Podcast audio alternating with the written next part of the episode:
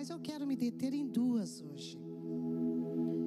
Neemias, capítulo 1. Neemias é no Velho Testamento. Vocês acharam, gente? Neemias, capítulo 1. Diz assim: As palavras de Neemias, filho de Acalias, e sucedeu no mês de Quisleu e no vigésimo ano, estando eu em Susã, a fortaleza, que veio Anani, um dos meus irmãos, ele e alguns de Judá, e perguntei-lhes pelos judeus que escaparam e que restaram do cativeiro acerca de Jerusalém. E disseram-me: Os restantes que ficaram do cativeiro lá na província estão em grande miséria e desprezo. E o muro de Jerusalém fendido e as suas portas queimadas a fogo.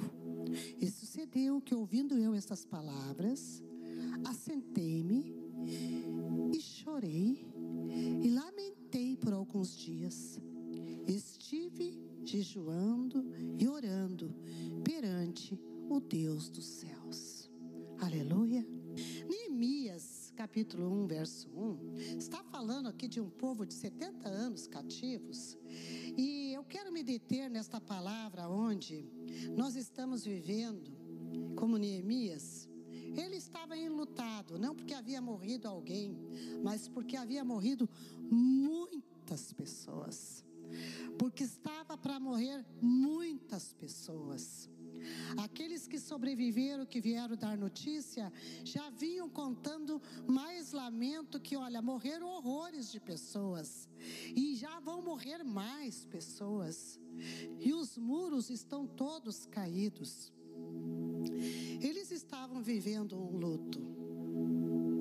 E eu gosto de ver que Neemias, como um homem normal, não como um super-homem, ele não botou uma máscara e fez de conta, ele simplesmente ele sentou, chorou, jejuou, e aí ele vem e ele mostra, né, com humildade quanto que ele era homem, que homem chora e que homem pode chorar.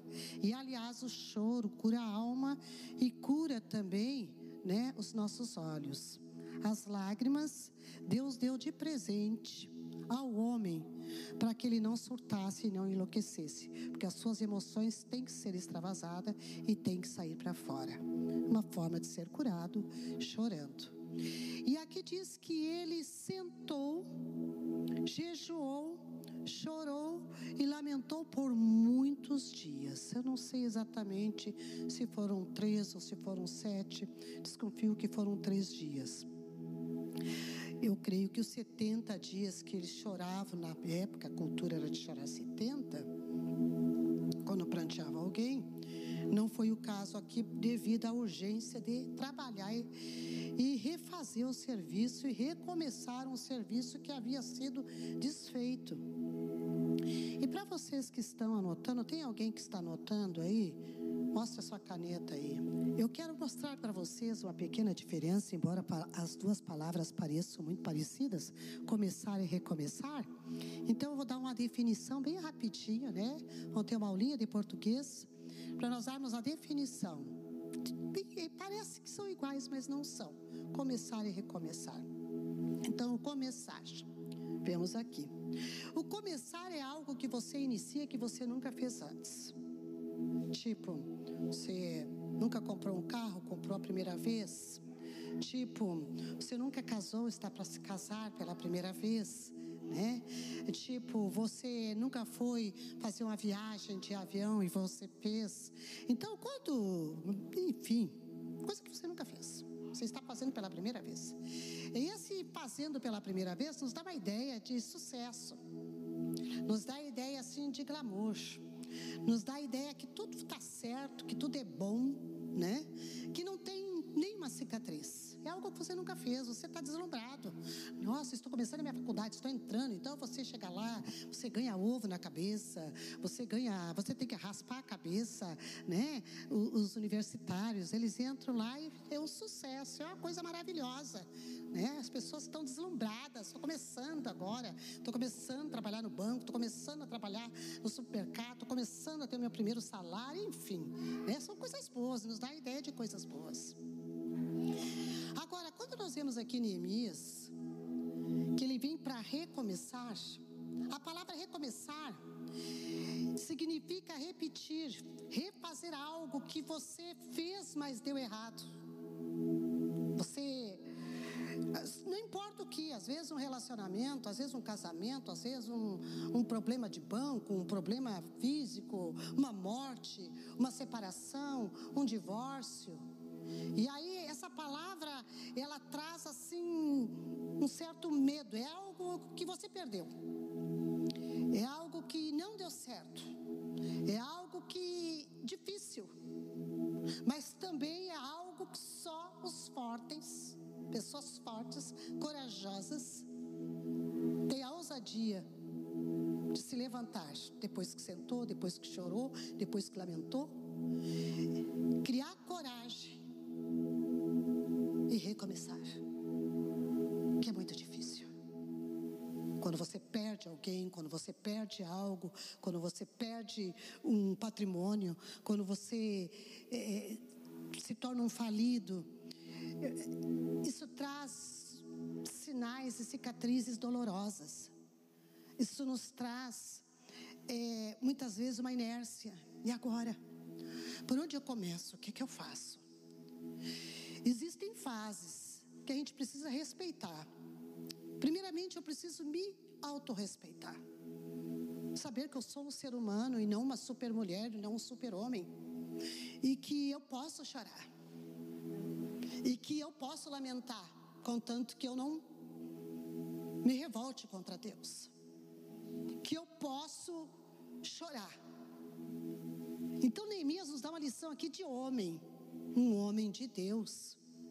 E como ele não era pedreiro, ele não era um engenheiro, ele não era, ele era uma, um copeiro, ele, ele chega e ele faz aquilo que ele era perito, aquilo que ele sabia fazer, que era dar destino, que era orar, que era chamar, que era encorajar.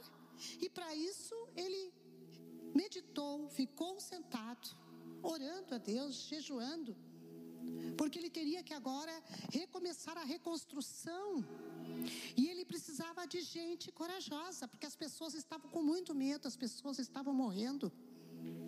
Não comparando com a nossa o que estamos vivendo desde 2019 uma pandemia que quando tu pensa que está acabando, ela está recomeçando. Quando tu pensa que está parando de morrer gente, tu recebe telefonema toda hora que morreu. Faz uma semana que nós não paramos de fulano morreu, pastora tal morreu. É, uma semana, você olha, você não consegue, porque você é ser humano. Você é gente, você tem empatia, você tem o Espírito de Deus, você não é melhor que Jesus, que você porque tanto chora. Vamos parar mais de chorar? Até você sentir o que é morrer. Porque eu não sei se você sabe, você vai morrer e eu também. Deu um silêncio, ninguém diz amém, porque ninguém quer morrer. Lógico, óbvio, né? Ninguém quer. Nós queremos ir para o céu, mas não morrer. O que, que é isso? Para um pouquinho, Deus, espera mais um pouquinho. Aí então a gente vê que deu errado. E ele vem e agora ele tem que preparar um pequeno exército. E o que é algo que eu, que eu, que eu acho interessante, gente, que recomeçar realmente é muito difícil. Eu estava analisando que o começo da relação de Deus com Adão, o começo, lá no Jardim do Éden, começou num lugar maravilhoso com Adão. Num jardim lindo de morrer. Um jardim maravilhoso. Um jardim que, olha, dava tudo certo. Tudo maravilhoso no jardim.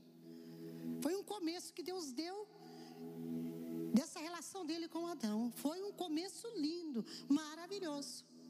Mas para o segundo Adão, teve um recomeço que lá no jardim do Getsemane foi um jardim doloroso. Foi um recomeço com cruz, com morte, com um jovem de 33 anos chamado Jesus. Veja só que, que, que diferença. Um começo lindo lá no Gênesis, maravilhoso, e um recomeço lá no Getsemane, cruz, morte, humilhação trevas, três horas de trevas, um recomeço doloroso, aonde o próprio Jesus ainda levou três dos seus melhores amigos. Quando a gente vê esse recomeço do homem, Jesus na cruz, porque deu algo errado no meio do caminho. Jesus não tinha culpa. O ser humano, que não é fácil de trabalhar com ele, a gente vê um recomeço com pancada, com açoites, com vergonha, com humilhação, porque o recomeço dói. A experiência de recomeçar é dolorosa. Gente tem medo. Nos traz insegurança. Será que vai dar certo? E se eu errar de novo? E se eu recomeçar e não der certo?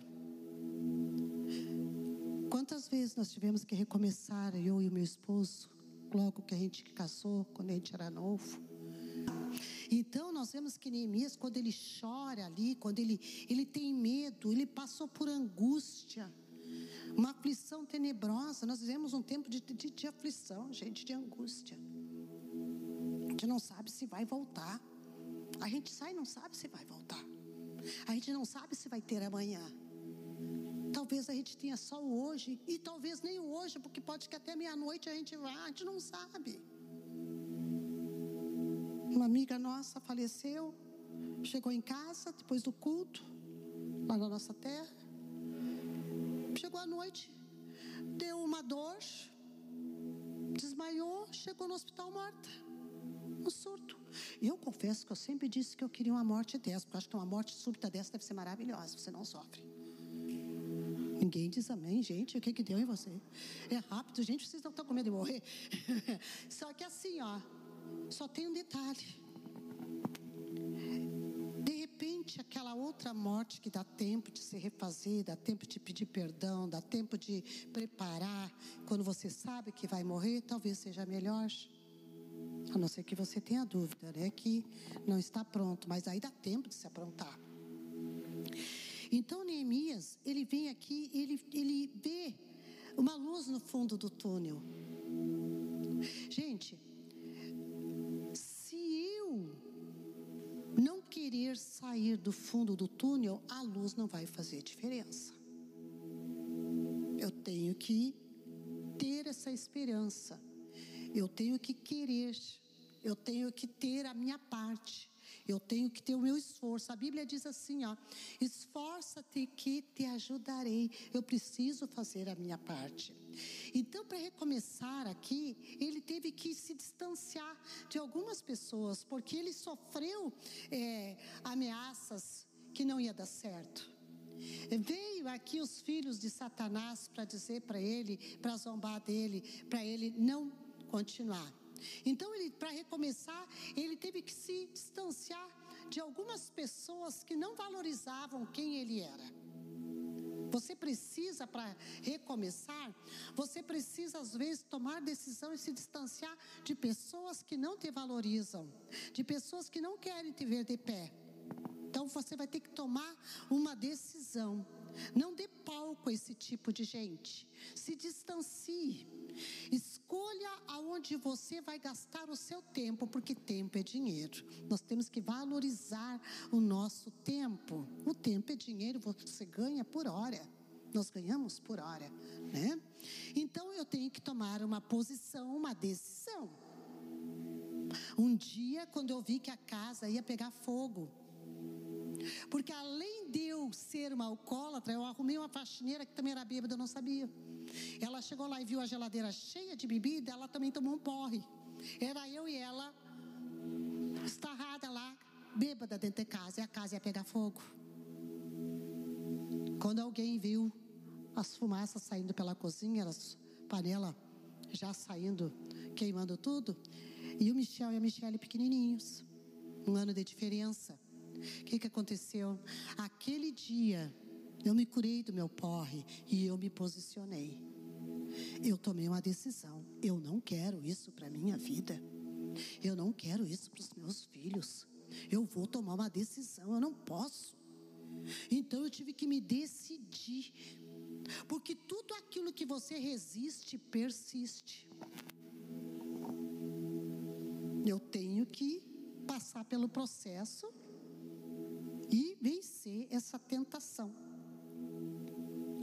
Diz que tem um pensamento dos orientais que ele diz assim, eu achei tão interessante essa frase, que os pensamentos maus virão, recebe-os na porta e não sirvam chá a eles, e eles irão embora.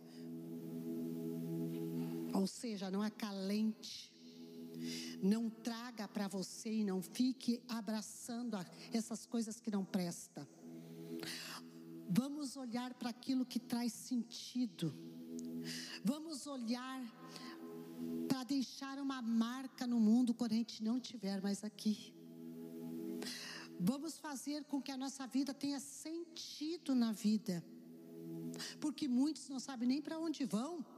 O que, que vai ser da sua vida? Não começa, não recomeça, dá desculpa para tudo, tudo é difícil. Estava vendo a história pouco tempo de Beethoven, vocês sabem, um dos melhores, maiores músicos do mundo, já pisado no planeta, né? Aquele maestro Beethoven. Gente, a história dele é linda. Ele era um musicista da melhor qualidade. E aos 20 anos ele contraiu uma doença que atacou os ouvidos e ele ficou completamente surdo. Ele não se conformou com aquilo. Ele já havia começado a música e o tratamento tornou ele pior ainda, imagina naquela época. Mas ele decidiu recomeçar a vida dele com a música. Diz que ele quase entrava para dentro do som do piano para poder ter uma noção para compor as músicas dele. Olha quem se tornou aquele homem. Porque ele teve coragem, ele pagou o preço para recomeçar. Recomeçar não se começa num shopping, não se começa, não se recomeça num, num, num, show, não se recomeça no lugar de festa. Recomeçar custa caro. E eu só recomeço se isso realmente me importa. Se eu me, o que, que é se importar? Se importar é quando eu trago algo que é importante para mim para dentro de mim. Isso é importar. Eu importo, eu trago para dentro de mim aquilo que realmente faz sentido na vida. Isso é se importar. Então, esse recomeço, para ele principalmente, para qualquer um de nós, ele vem com dor, com lamento, com arrependimento, ele vem com convicção, ele vem com algo que ele sentiu falta.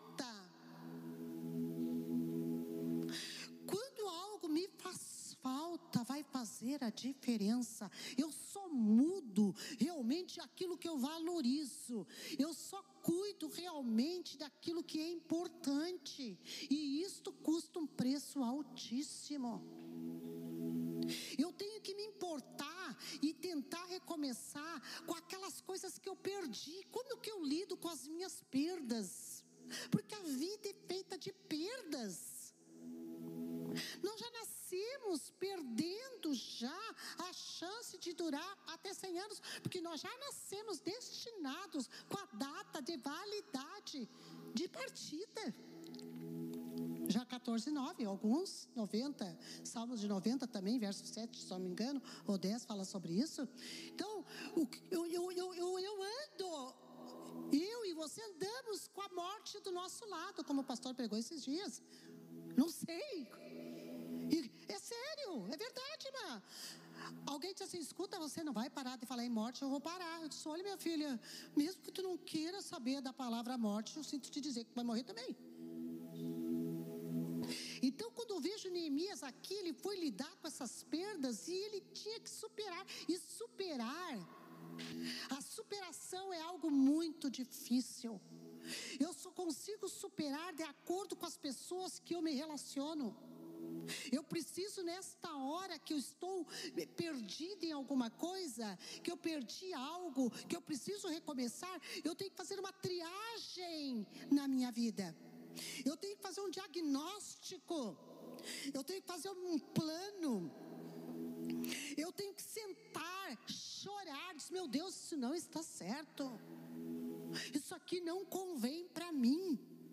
Para reerguer muros, muros do coração, muros da alma, sentimentos, emoções, mágoa, raiva, revolta, ódio. Eu preciso, primeiramente, me reavaliar. E ele vem aqui para reerguer os muros, com muito lamento. Eu tenho que ver com quem eu ando, com quem eu me relaciono, com com quem eu me sento à mesa, quem entra na minha casa, com quem que eu ando, quem que ouve, porque nós somos e precisamos esse tempo emprestar os nossos pares de ouvido para os lamentos. Existem coisas que eu tenho que reaprender. Nesse tempo de pandemia, eu tenho que reaprender muita coisa. Até o que eu digo para alguém que está lutado. Quando a gente perde, a gente aprende. Poxa, isso aqui não precisa falar. Então, ele vem aqui e ele traz algumas lições. Primeiro, ele encarou a realidade. Então ele vem aqui, ele faz um diagnóstico. Ele primeiro, ele vai buscar Deus, porque a oração é em primeiro lugar, gente. Nós não podemos viver no piloto automático. Eu preciso nesse tempo, gente, reavaliar a minha casa, a minha família. Nesse recomeço, quem sabe a gente recomeça tendo um pequeno culto doméstico com os filhos. Quem sabe a gente recomeça toda noite colocando a mão sobre a cabeça do nosso bebê, do nosso filhinho, do nosso neto. Quem sabe a gente recomeça entrando pelo jejum, pela oração. Quem sabe a gente recomeça fazendo aquilo que a gente parou de fazer, sendo fiel a Deus. Quem sabe a gente recomeça, né? Porque às vezes a gente pensa que recomeçar é só porque, gente, se a tua família, se a minha família não for importante, eu não vou lutar por ela. Eu acho tão estranho, às vezes, crentes antigos, eu não falo de gente nova na fé, mas crentes antigos, assim, a gente vê assim, os pais não estão nem aí para os seus filhos não jejuo. Às vezes eu vejo, os pais assim, alguns pais tão fervorosos com seus filhos, choram, contam, reparte, são transparentes. Olha, ora por mim, meus filhos, olha por mim, minha família. É tão linda a transparência. Tem pessoas que vêm e derramam, é tão bonita a franqueza, a abertura, a clareza. Olha, minha vida está assim, eu preciso de oração. Isso é muito lindo, gente. Deus ama essa nobreza. E às vezes a gente vê crente escondendo os seus problemas dentro da igreja, né? Todo mundo sabe, só o pastor que não sabe, só a, a liderança que não sabe, todo mundo sabe, mas, poxa, não é feio, nós temos que encarar as perdas com dignidade. Nós temos que encarar, mas não ficar ali. Nós temos que batalhar, levar para Deus precisamos levar para Deus. Ele levou para Deus ali o seu problema com jejum, com oração. Efésios 5,14. Olha só. Levanta, desperta tu que dormes, e levanta-te de entre os mortos, e Cristo te esclarecerá. Portanto, vede prudentemente como andais não como nécios, mas como sábios. Nécio é tolo, gente. Gaúcho é burro. Catarino é tanso. É o que a gente sabe. Então é aquilo que está aqui, ó. Não seja tanso, não seja burro, não seja nécio, mas seja como sábios, remindo o tempo por quantos dias são maus. Remir o tempo abreviar o tempo, converter o tempo em valores. Valores. Valor é algo que não tem preço. Por quanto você venderia a sua esposa? Ah, não tem preço. Você vende a sua casa por quanto? Por 200. Ah, então ela tem preço. Você venderia o seu filho por quanto? Ah, não tem preço, não tem valor. Você venderia a sua salvação por quanto? Ah, não tem preço, então tem valor. Entende? Há uma diferença. Remir o tempo, despertar, te acorda. É possível que nós tenhamos dormido a vida inteira numa religião, numa, num preconceito errado, de que eu posso continuar fazendo o que eu estou fazendo, está tudo bem. Não. Existem muitas coisas que eu preciso parar de fazer. Tempo é dinheiro, tempo é moeda, tempo tem valor. Oito horas para dormir, oito horas para trabalhar, outro oito horas para administrar, gerenciar, fazer outras coisas importantes, interessantes, coisas que vai mostrar quem eu sou. Eu preciso recomeçar a ler livros. Eu preciso recomeçar a ler coisas que vão me trazer conhecimento. Sim, porque romance, eu não sei como é que tem gente que ainda lê romance.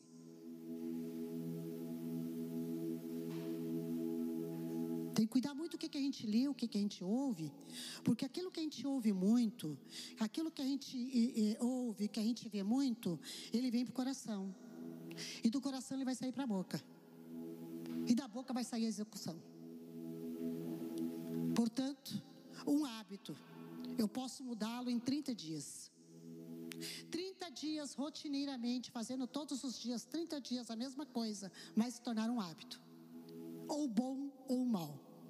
E nesses 30 dias, eu posso ser transformada em algo bom ou em algo ruim ou deformada nesses 30 dias.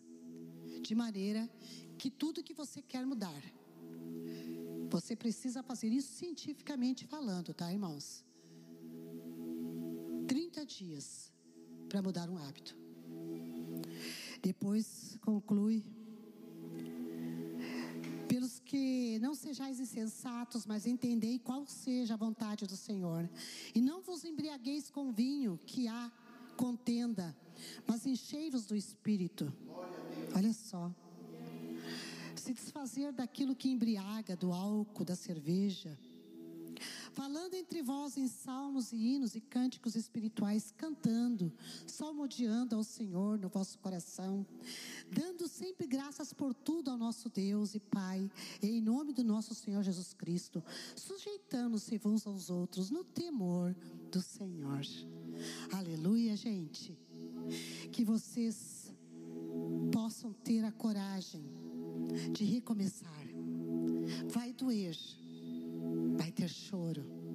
No jejum vem muito quebrantamento, vem muito arrependimento. Nas reflexões que a gente faz, a gente chora muito e o choro traz cura. O choro traz cura para a alma, cura para os olhos, cura para o espírito. Só realmente os corajosos choram.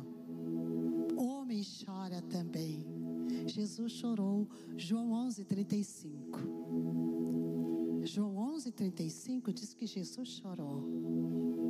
Quanto tempo faz que você não chora, que você não jejua, que você não ora, que você não lê a Bíblia? Quanto tempo faz? Feche seus olhos. Coloque as duas mãos à altura do seu coração. Respire bem profundamente pensamento ao Deus Todo-Poderoso. Não tenha medo de recair. Caso você recomeçar e recair, retorne.